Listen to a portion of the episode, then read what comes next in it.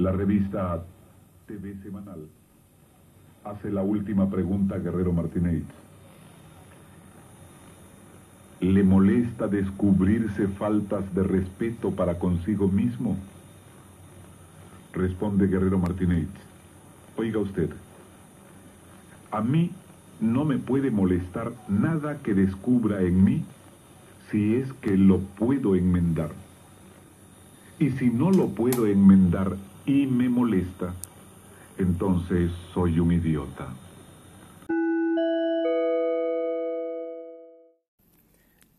Este es el segundo audio para Enriquito. Cuando estuve mirando los libros de Georges Perec o Perec, vi uno que cuyo título me, llamó la atención de inmediato que se llama Je me souviens, me acuerdo. Porque ese, ese verbo me, me, lleva siempre a Proust y me llevaba a, a Marcord, que significa me acuerdo. Io mi ricordo, a Marcord. Y mm, ese libro de Perec eh, pensé, fantaseé en comprarlo en francés, en leerlo, en buscarlo, hasta que finalmente lo encontré en ebook y lo bajé y empecé a leerlo. Je me souviens. Es decir, me acuerdo. Y eh, en el prólogo se decía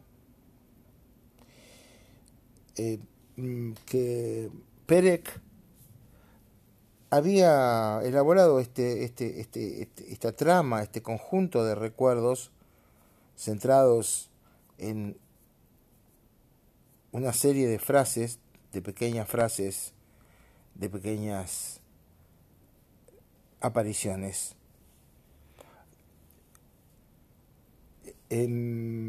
como por ejemplo me acuerdo de que Reda Caire presentó su espectáculo en el cine de Porte de Saint-Cloud. O me acuerdo de que mi tío tenía un 11 CB con matrícula 7070 RL2.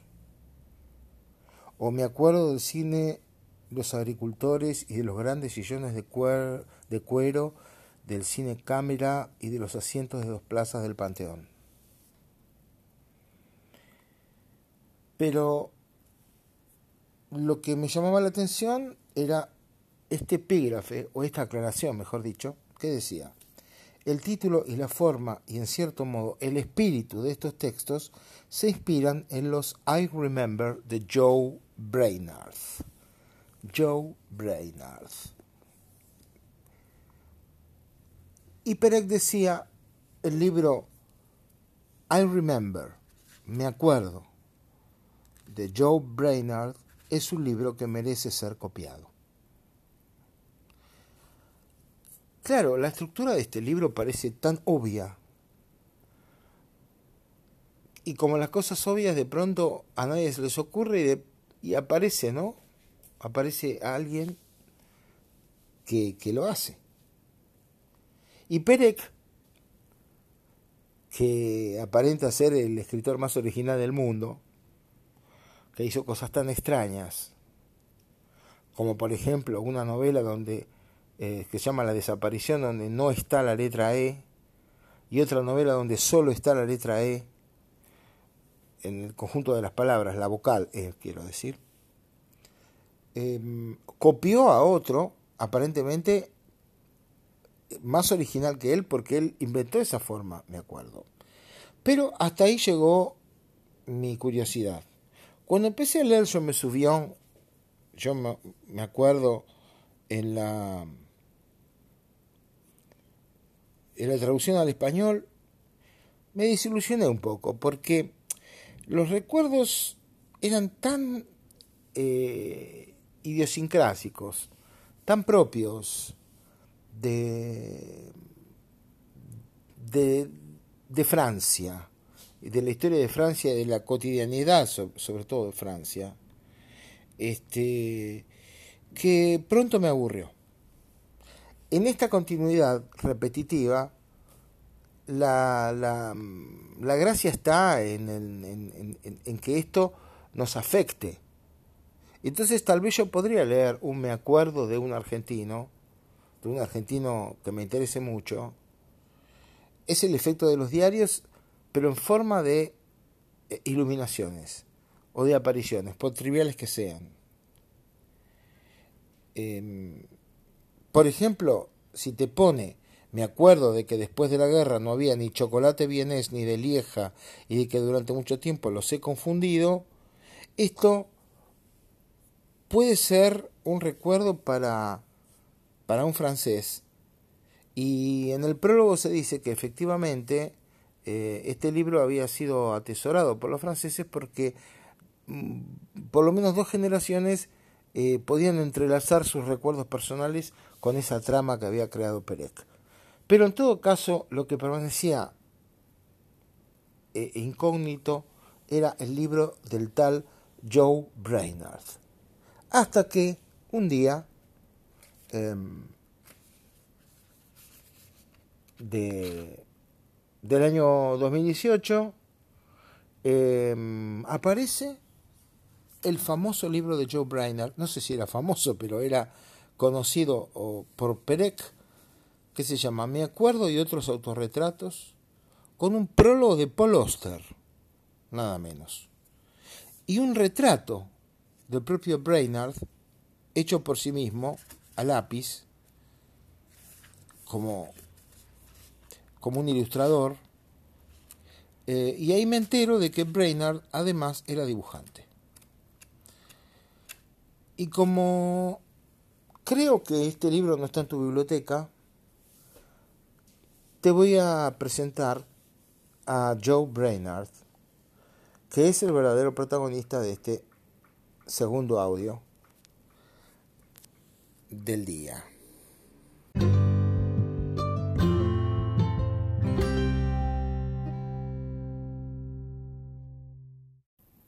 Dice Paul Oster en el prólogo,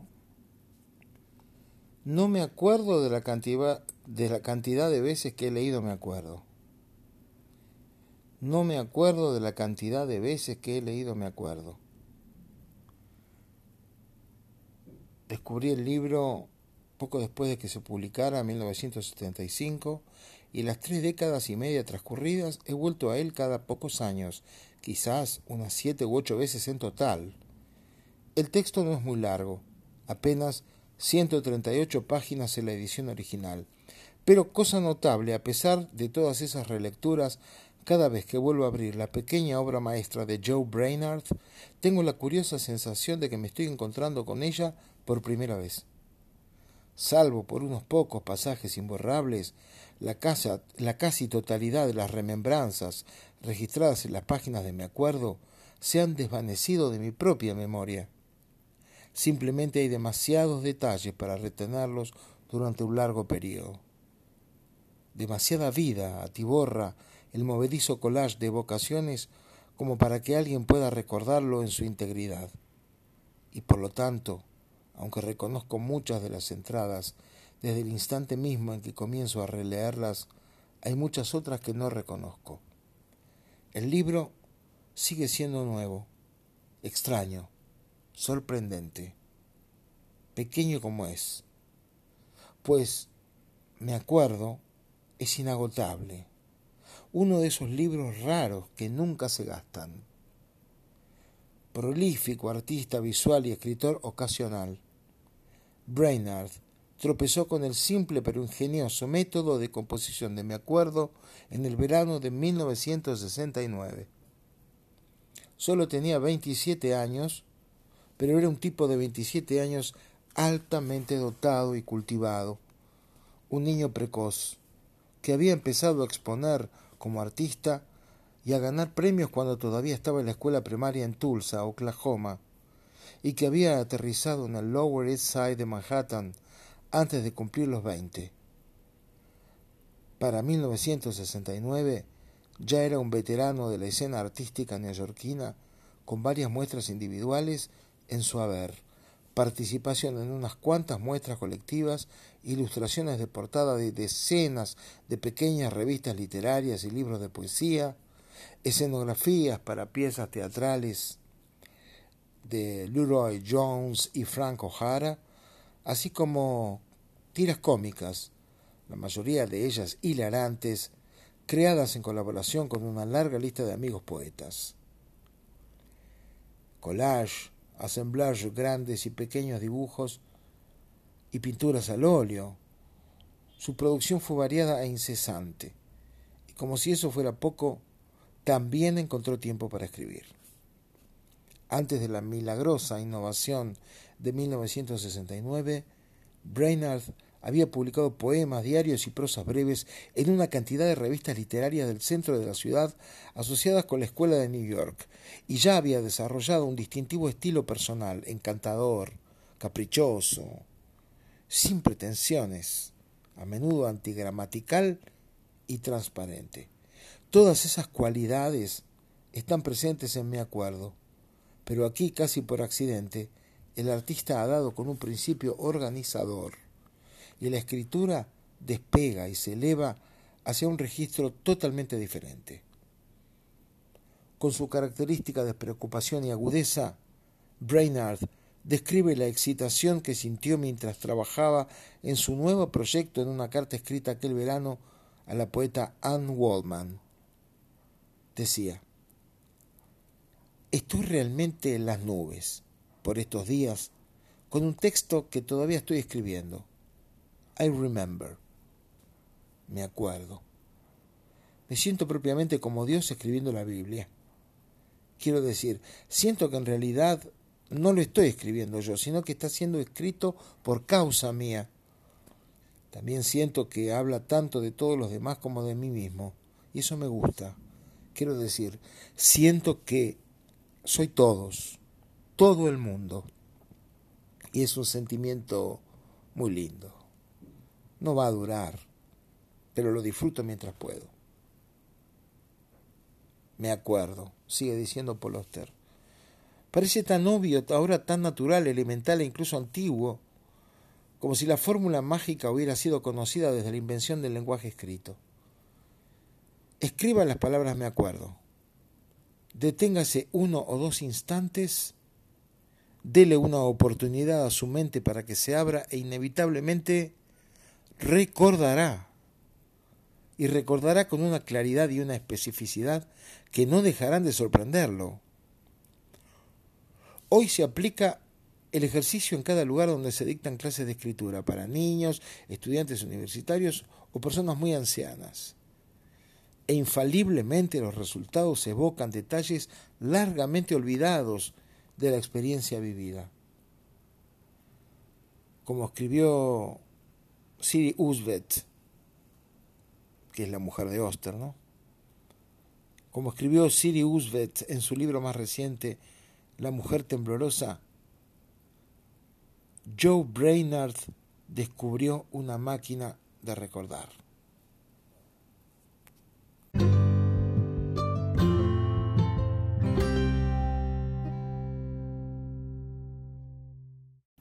En algún lugar de los Estados Unidos en el año 1969, cuando Joe Brainard comenzaba a escribir, me acuerdo, alguien te podía cantar esto a vos, en ese año, en vivo. You got what I want, and you got what I need, and baby,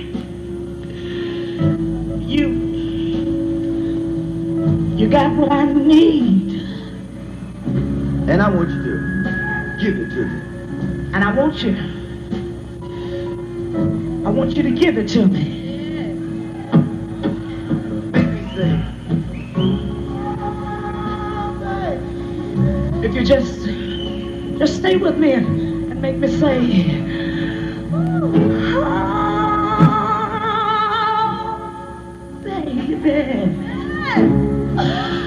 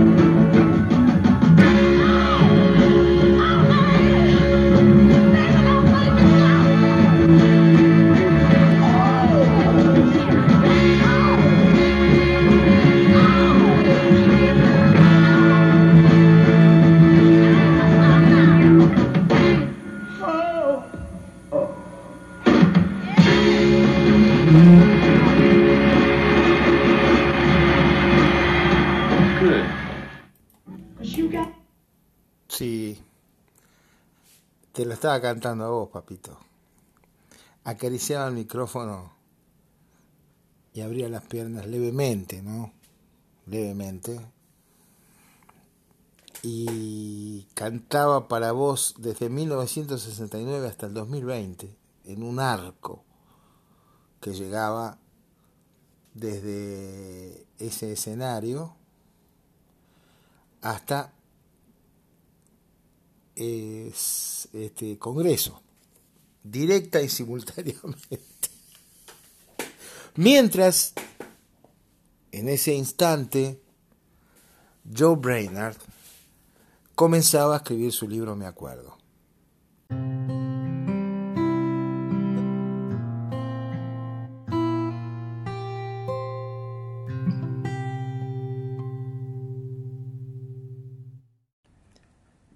Acuerdo de la primera vez que recibí una carta que en el sobre decía, pasados cinco días de volver a, y creí que después de guardar la carta por cinco días debía reenviarla al remitente.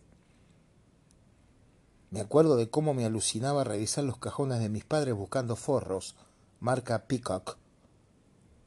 Me acuerdo de cuando la polio era lo peor que existía en el mundo. Me acuerdo de las camisas de vestir rosadas y de las corbatas de bolo. Me acuerdo de cuando un chico me dijo que unas hojas agrias que solíamos comer, parecidas a tréboles, con florcitas amarillas, tenían ese gusto agrio porque los perros meaban sobre ellas. Me acuerdo de que eso no me impidió seguir comiéndolas. Me acuerdo del primer dibujo que recuerdo haber hecho. Era de una novia con un vestido de cola muy larga. Me acuerdo de mi primer cigarrillo. Era un Kent, en lo alto de una colina en Tulsa, Oklahoma, con Ron Paget. Me acuerdo de mis primeras elecciones. Pensé que tenía alguna enfermedad terrible o algo así. Me acuerdo de la única vez que vi llorar a mi madre. Yo estaba comiendo torta de damascos. Me acuerdo de todo lo que lloré mientras veía South Pacific, la película. Tres veces. Me acuerdo de lo delicioso que puede resultar un vaso de agua después de una buena copa de helado. Me acuerdo de cuando me dieron el distintivo de los cinco años por no faltar ni una sola mañana en cinco años a la escuela dominical metodista. Me acuerdo de cuando fui disfrazado como Marilyn Monroe a una fiesta llamada Vení disfrazado de tu persona favorita. Me acuerdo de una de las primeras cosas que recuerdo, un congelador, por oposición a una heladera. Me acuerdo de la margarina blanca que venía en una bolsa de plástico y de un paquetito de polvo color naranja. Ponías el polvo en la bolsa de margarina y la apretujabas por todos lados hasta que la margarina se ponía amarilla. Me acuerdo de lo mucho que tartamudeaba.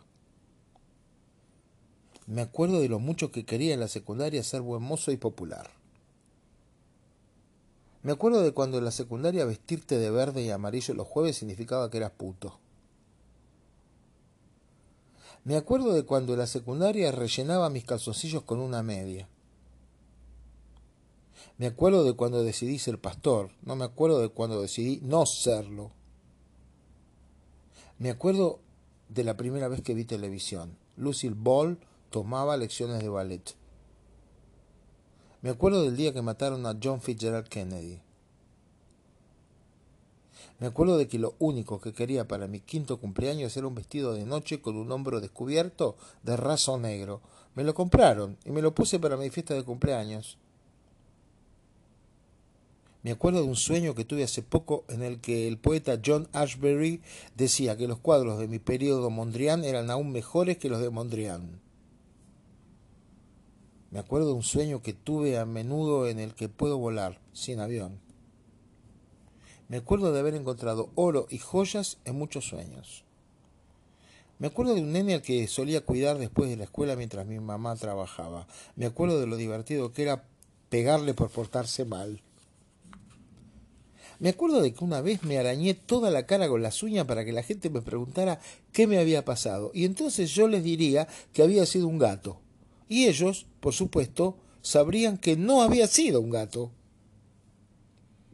Me acuerdo de los pisos de linóleo de mi cuarto en Dayton, Ohio, un motivo floral en relieve, blanco sobre un fondo rojo oscuro.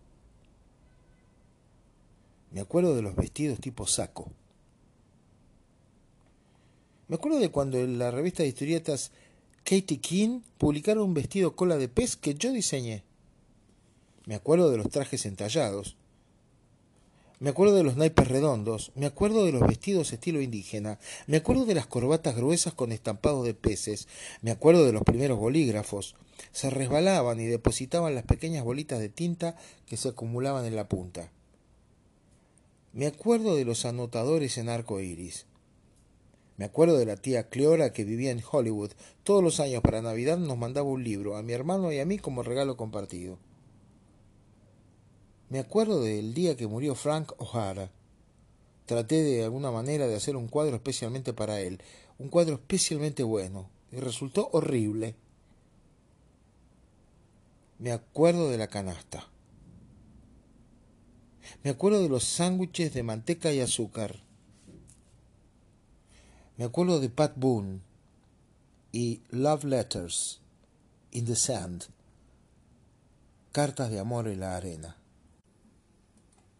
On a day like today, we pass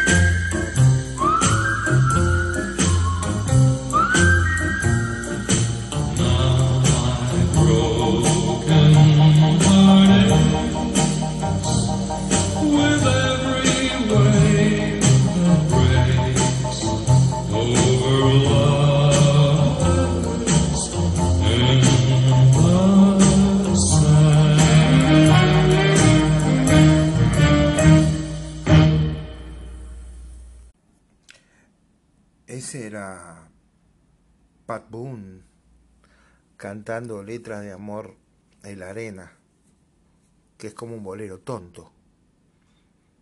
En un día como hoy pasamos el tiempo escribiendo cartas de amor en la arena. ¿Cómo te reíste cuando lloré cada vez que veía la marea llevarse nuestras cartas de amor de la arena? Hiciste una vez una promesa de que serías verdadera, pero de alguna manera esa promesa no significó nada para vos. Ahora me duele el corazón roto, con cada ola que se rompe sobre las cartas de amor en la arena.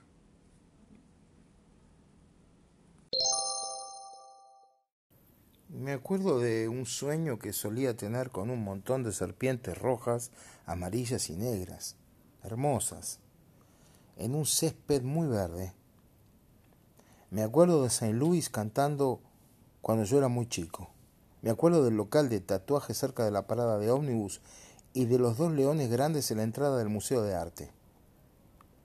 Me acuerdo de un profesor de historia de los Estados Unidos que siempre nos estaba amenazando con tirarse por la ventana si no dejábamos de hacer lío. Era un segundo piso. Me acuerdo de mi primera experiencia sexual en un subte. Al tipo, yo tenía miedo de mirarlo, se le había parado y no dejaba de restregarse contra mi brazo. Me excité mucho y cuando llegamos a mi estación salí apurado para casa donde traté de hacer una pintura al óleo usando la pija como pincel. Me acuerdo de la primera vez que me emborraché en serio. Me pinté de verde las manos y la cara con tintura para huevos de Pascua y me pasé la noche en la bañera de Pat Paget. Por aquel entonces era Pat Mitchell. Me acuerdo de otra experiencia sexual temprana. En el Museo de Arte Moderno, en la sala de cine, de la película no me acuerdo. Primero hubo una rodilla que se apretaba contra la mía. Después hubo una mano sobre mi rodilla. Después una mano en mi entrepierna, una mano dentro de mis pantalones, bajo mis calzoncillos. Me excitaba mucho, pero tuve miedo de mirarlo. Se fue antes del final de la película y pensé que estaría afuera esperándome en la muestra de grabados. Me quedé un rato por ahí, pero nadie mostró interés.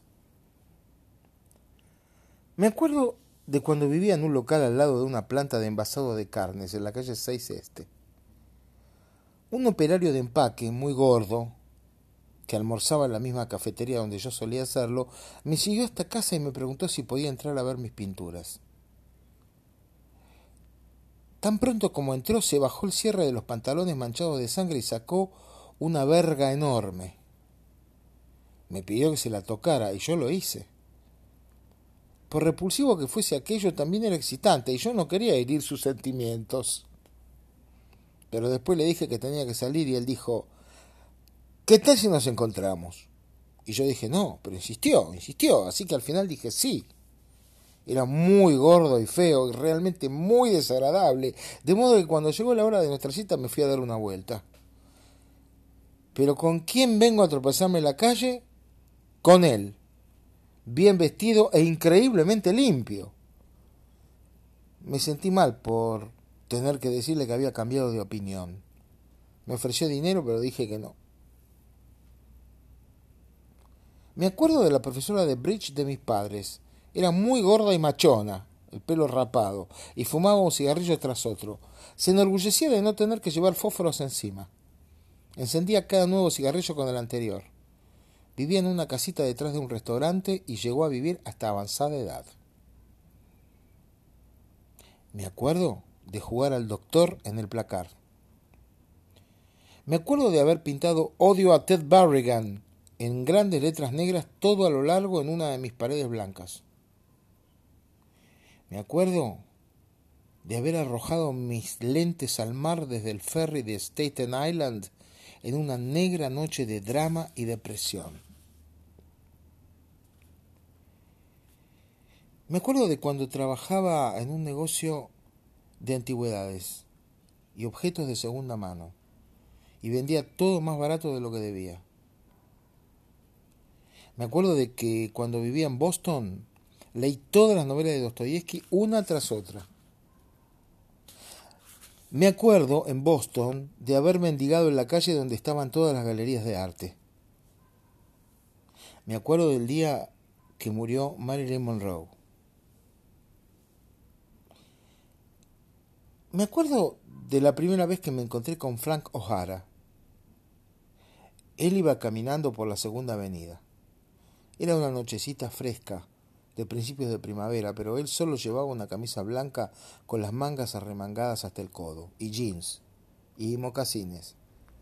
Me acuerdo de que me pareció muy, muy afeminado, muy teatral, decadente. Me acuerdo de que me gustó instantáneamente. Me acuerdo de una campera de cuero roja. Me acuerdo de que aprendí a jugar al bridge para poder conocer mejor a Frank O'Hara. Me, acuerdo de que jugaba al bridge con Frank O'Hara. Más que nada charlábamos.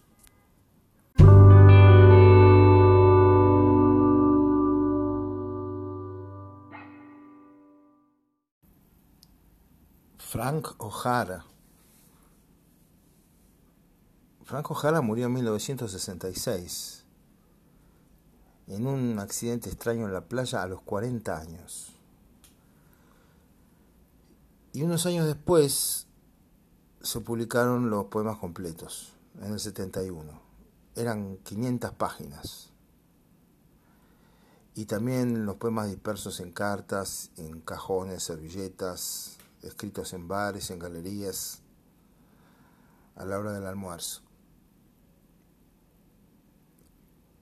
Dice un artículo muy reciente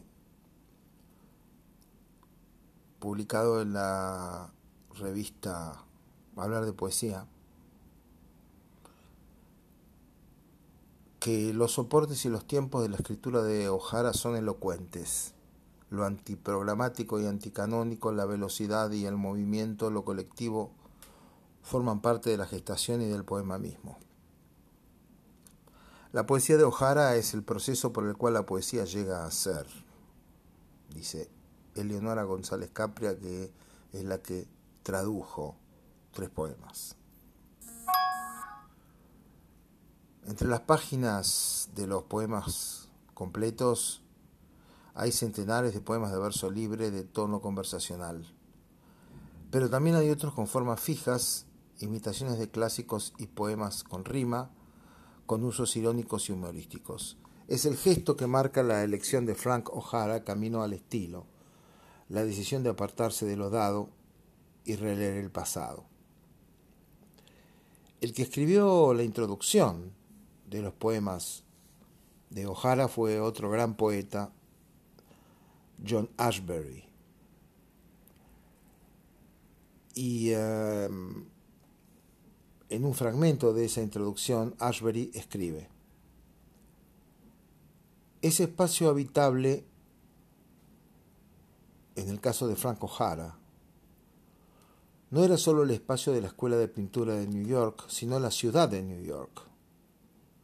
Esa baulera calidoscópica en donde las leyes del tiempo y el espacio se alteran, en donde se puede vivir a unos metros del amigo que nunca vemos y por el que viajaríamos muchos kilómetros si viviéramos en el campo. Las pesadillas, delicias y paradojas de vivir en esta ciudad ingresaron al estilo de Frank igual que todas las amistades apasionadas que tenía al mismo tiempo, al punto de que era casi imposible verlo a solas. Había tantas personas que reclamaban su atención y había tan poco tiempo y tantas otras cosas que hacer como trabajar. Y cuando teníamos un rato libre escribir poesía. El término escuela de Nueva York aplicado a la poesía no sirve para caracterizar a un grupo de poetas profundamente distintos cuya obra además tiene poco que ver con Nueva York que es o solía ser solamente un lugar práctico para vivir y conocer gente, antes que un lugar específico que influenciara con su color local la literatura allí producida. Pero Frank O'Hara es sin, sin dudas un poeta de Nueva York.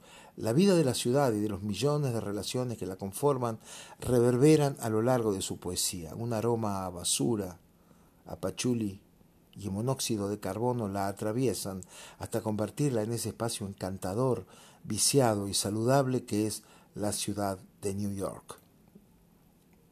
Su obra también se diferencia de la de otros poetas de New York porque es casi siempre autobiográfica. Incluso en los poemas más abstractos, o cuando parece contar la historia de otra persona, la escritura surge de su vida.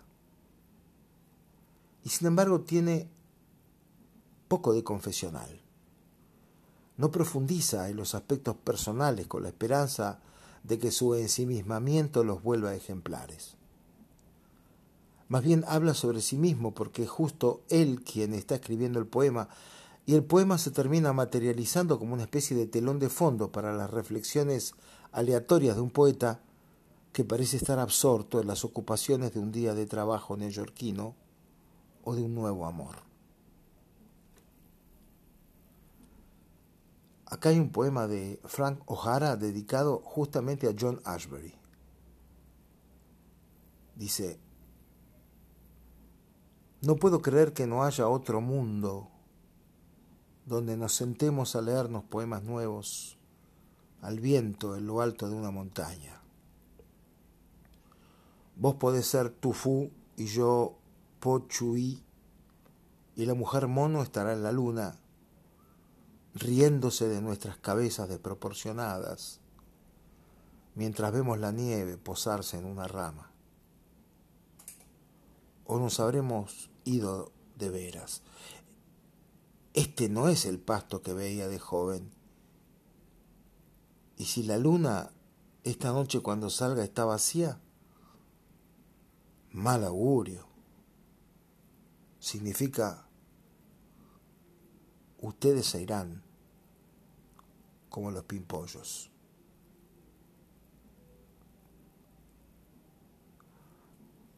Hay otro poema que se llama Poesía. Dice, la única manera de quedarse callado es ser rápido.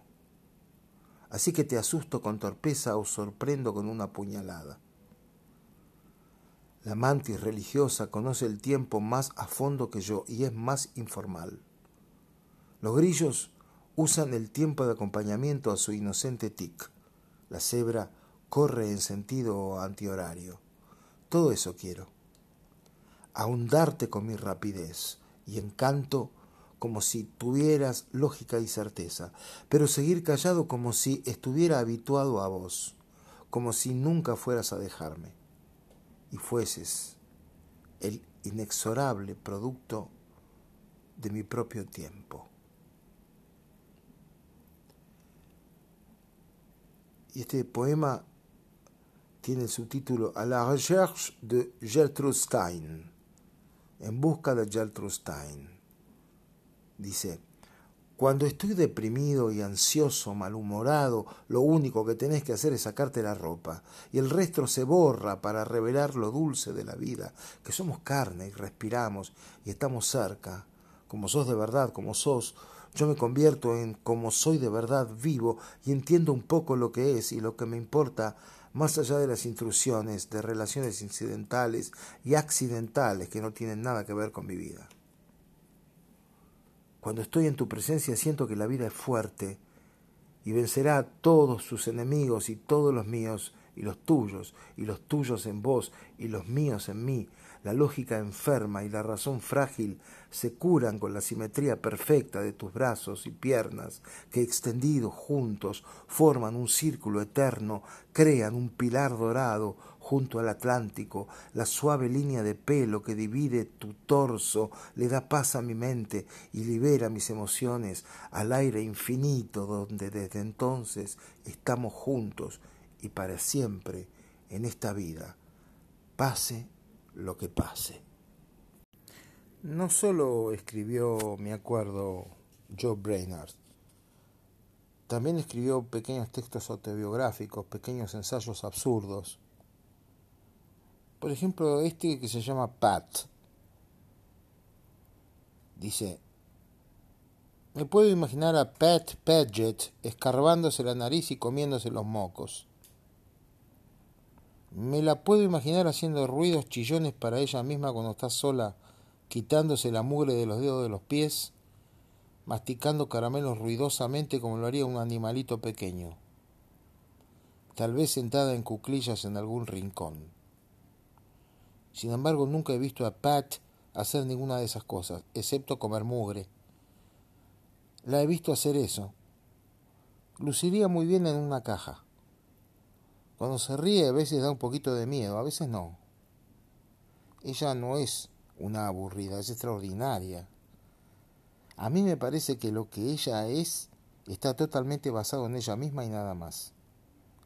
Si es posible que uno nazca ya de la forma en que es, así nació Pat. A Pat no le gusta levantarse la mañana. Ella es hermosa y avispada. Yo la amo. Cuando era chiquita, las monjas de la escuela la llamaban la pequeña flor. Casi tenían razón.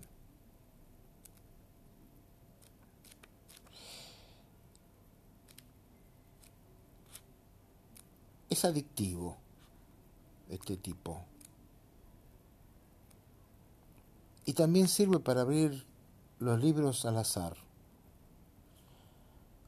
Abrirlo, por ejemplo, en la página 120. Me acuerdo de que los chicos populares siempre tenían sus jeans gastados en la medida justa. Me acuerdo de las camisas y blazers a cuadros de madraz y de que había que lavarlos varias veces antes de que adquirieran el aspecto deseado. Me acuerdo del beso francés y de deducir que debía de tener algo que ver con la lengua, ya que en la boca no hay ninguna otra cosa excepto dientes. Me acuerdo de que darle la mano, sostenerle la mano a una chica y al mismo tiempo rozarle la palma con tu dedo medio tenía algo de asqueroso, de puerco. A menudo hecho como broma y la chica se ponía roja y gritaba. Me acuerdo de un chico puertorriqueño en Boston que trabajaba detrás de un mostrador de vidrio en una cafetería y de sus brazos, hasta donde empezaban las mangas arremangadas, gruesos y dorados y sin pelo. Me acuerdo de experiencias sexuales tempranas y de las rodillas flexibles.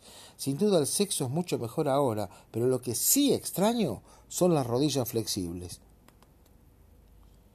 Me acuerdo de la primera vez que me hicieron acabar. Nunca lo había descubierto por mí mismo. No sabía lo que ella estaba tratando de hacer, así que me quedé tumbado ahí como un zombi sin ayudarla ni un poquito. Me acuerdo de que ella quería que yo le metiera el dedo en la concha. Y lo hice, pero no tenía la menor idea o la menor inspiración sobre qué hacer con el dedo una vez ahí, salvo moverlo en círculos. Me acuerdo de que me sentía muy afuera de la experiencia, observándome a mí mismo y muy idiota con el dedo en ese agujero mojado. Creo que al final ella se rindió y procuró acabar por sí misma, porque me acuerdo de que nos besamos con furia mientras la sentía retorcerse allá abajo. Me acuerdo de que a punto de acabar pensé que eso significaba que tenía que ir a hacer pis. Así que me excusé para ir al baño y eso lo arruinó todo. Me acuerdo de que a la mañana siguiente me sentía muy orgulloso de mí mismo, a pesar de todo. Me acuerdo cuando el cuello de los pulóveres, cuello de tortuga, era alto de veras. De discutir sobre en qué restaurantes lo dejarían uno entrar vestido así, en cuáles no.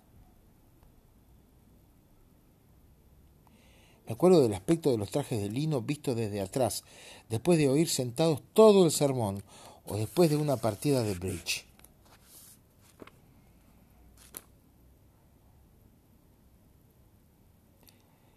Me acuerdo de un chico que una vez traté de levantarme. Para abrir el juego le dije que tenía una linda nariz y él dijo que estaba pensando en arreglársela. Y yo le dije que no, que no debería arreglársela. Dijo que esa noche estaba ocupado, pero anotó mi número de teléfono. De todos modos, nunca llamó. Tal vez lo espanté al decirle que pensaba que la psicología era un poquito estúpida. Era estudiante de psicología. Demasiado indulgente, recuerdo que dije. Estaba borracho. En realidad, su nariz era un poquito grande de más. Me acuerdo de volver a casa desde los bares gay y de increparme por no ser más seguro de mí mismo. Me acuerdo de haber pensado que podría cantar, tenía buena voz, hasta que en la escuela de alguna manera descubrí que no. Me acuerdo de que Picasso nació en 1881. Como tenía mala memoria para la información, una vez me obligué a memorizar ese dato y nunca más lo olvidé. Me acuerdo de lo mal que la pasé memorizando a Shakespeare y de lo nervioso que me puse cuando me tocó recitar.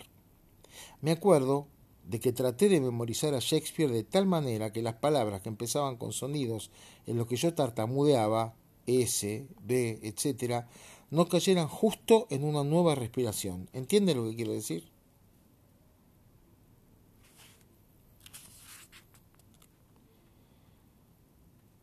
Me acuerdo de volver a casa desde la escuela pateando las hojas acumuladas al lado del cordón. Me acuerdo de saltar sobre pilas de hojas secas y del polvo o lo que sea que se levanta. Me acuerdo de unos sombreros en miniatura, en cajas de sombreros en miniatura, en la vidriera de una sombrerería para hombres. Te daban uno gratis cuando le regalabas a alguien una orden de compra por un sombrero. Y yo, Giorgetto, me acuerdo que William Carlos Williams usa en un poema la palabra sombrero. Dice el verso, They don't wear hats, they wear sombreros. They don't wear hats, they wear sombreros. Ellos no usan sombreros, sería la traducción, sino que usan sombreros.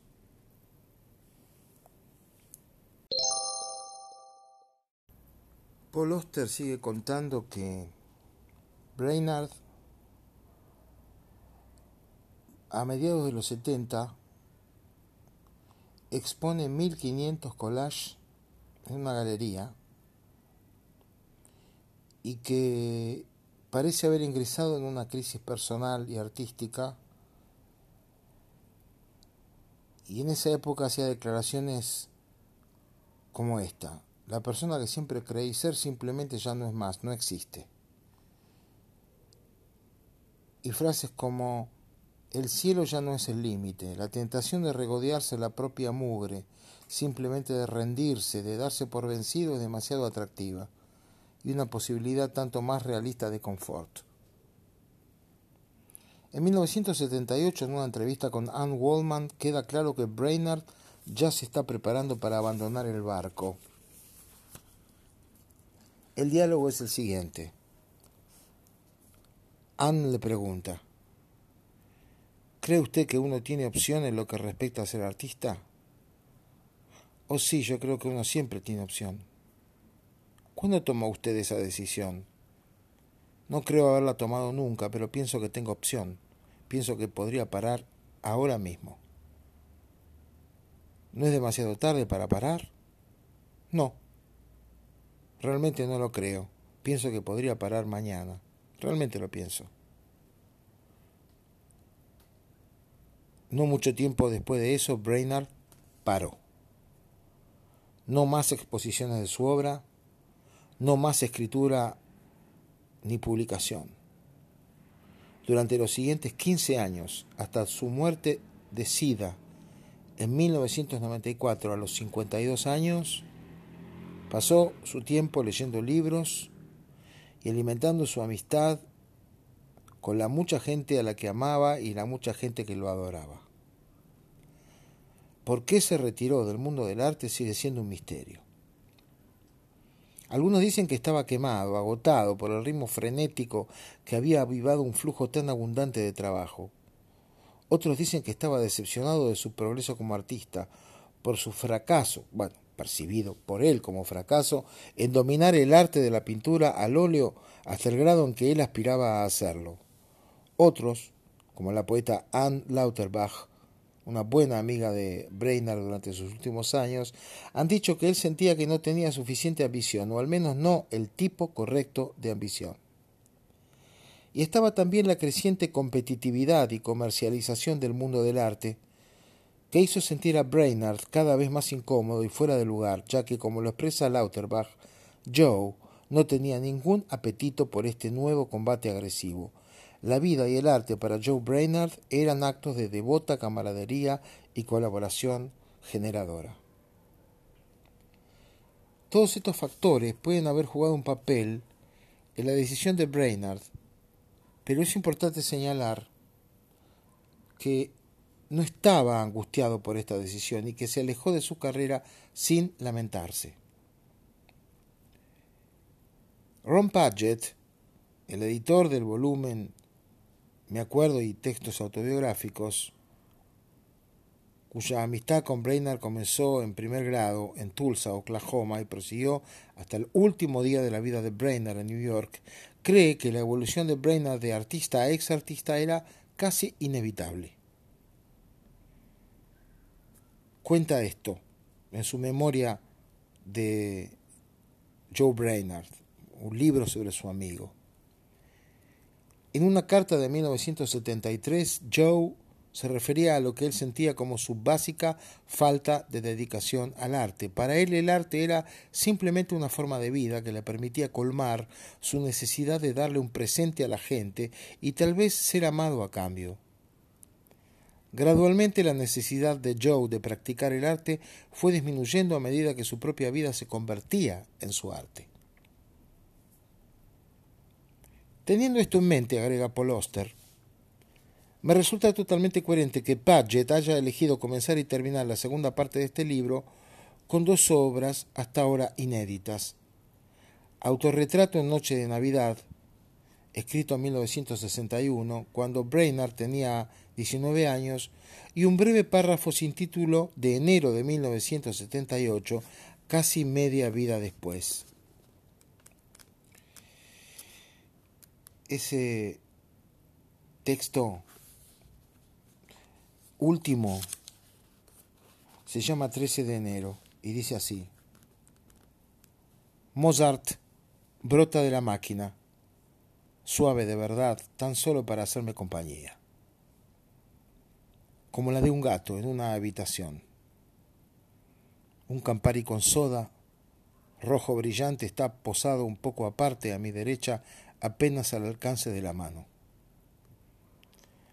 A segundos del cenicero, un disco esmaltado de azul profundo, incrustado con una astilla de luna muy blanca y salpicado de puntitos de algo plateado. Todo un poco oscurecido por tres colillas de cigarrillos, acurrucadas unas contra las otras, estilo cuchara, cada una de las cuales dice verdad en diminutas letras azules si uno mira bien, bien cerca. Mi pierna izquierda sobre el brazo de la silla oscila adelante y atrás, adelante y atrás. Los zapatos revoleados por sobre mi cabeza hasta el otro lado de la habitación. Del otro lado de mi ventana la nieve está cayendo contra un cielo traslúcido de un profundo color lavanda, con un toque anaranjado que zigzaguea a lo largo de la base sobre una silueta de edificios negros. El congelador se apaga con un chasquido y tiembla. Y lo que quiero contarles es tan simple como eso. Si acaso no es mucho, lo es todo. Pintar el momento para ustedes esta noche. Autorretrato en Noche de Navidad de Joe Brainerd es un documento extremadamente conmovedor, dice Paul Oster. Un apasionado grito desde el corazón de un hombre muy joven, todavía un niño en realidad, sobre sus esperanzas y temores como artista y como ser humano. Con asombrosa clarividencia, traza el mapa del viaje que este joven está a punto de emprender, como si instintivamente Brainerd comprendiera las dudas y los potenciales escollos que yacían en su camino romántico y excesivo, de un tono diferente al de todo el resto de su escritura, es tanto una declaración de independencia como una anatomía de un alma en conflicto. Dice, siempre sabré y sin embargo no sabré nunca en realidad. Haré grandes pinturas, pero nunca haré lo que yo quiero. Aprenderé a comprender y a aceptar la vida, pero nunca sabré por qué. Amaré y haré el amor, pero sabré que podría ser más grande. Seré muy agudo, pero siempre sabré que hay tanto más que aprender. Estoy condenado, pero no puedo cambiar. Un borbotón de angustia adolescente, no hay duda, un único párrafo que corre sin aliento a lo largo de catorce páginas pero dolorosamente honesto e introspectivo, una clave esencial para comprender la obra de Brainerd, que luego, dieciséis años y un mes después, cuando los fuegos de la adolescencia estaban por poco extinguidos, el pintor, que era además un escritor, se sentó a componer una pequeña escena en palabras. Trabajando serena y pacientemente, sin otra ambición que la de pintar la mismidad visual y sensual de cómo se siente sentarse en una habitación, y mirar por la ventana, entrega sus impresiones como un obsequio, ya que el arte para Brainerd es un obsequio para otro, para alguien real o imaginado. Y ese pequeño y sublime párrafo termina con estas palabras. Y lo que quiero contarles es tan simple como eso. Si acaso no mucho, es todo pintar el momento para ustedes esta noche. El show del minuto. Buenas tardes. Buenas tardes, señorita. Eh, mire, era para saludarlo al señor Hugo y desearle unas muy felices vacaciones y que mire muchas cosas lindas a la vuelta y mostrarnos a, a los oyentes del show del minuto. Comprendido. ¿Su nombre? Nélida. ¿Cómo? Nélida. Gracias, Nélida. Buenas tardes. Mi querida Nélida, Créame que se lo digo de todo corazón. No voy a hacer ningún esfuerzo para que mi descanso se convierta en un trabajo. Quiero realmente descansar. No voy en pos de novedades, simplemente de un poco de reposo que creo que todo ser humano tiene derecho a él para reparar sus fuerzas y olvidarse de todo, como dice el tango, ¿no?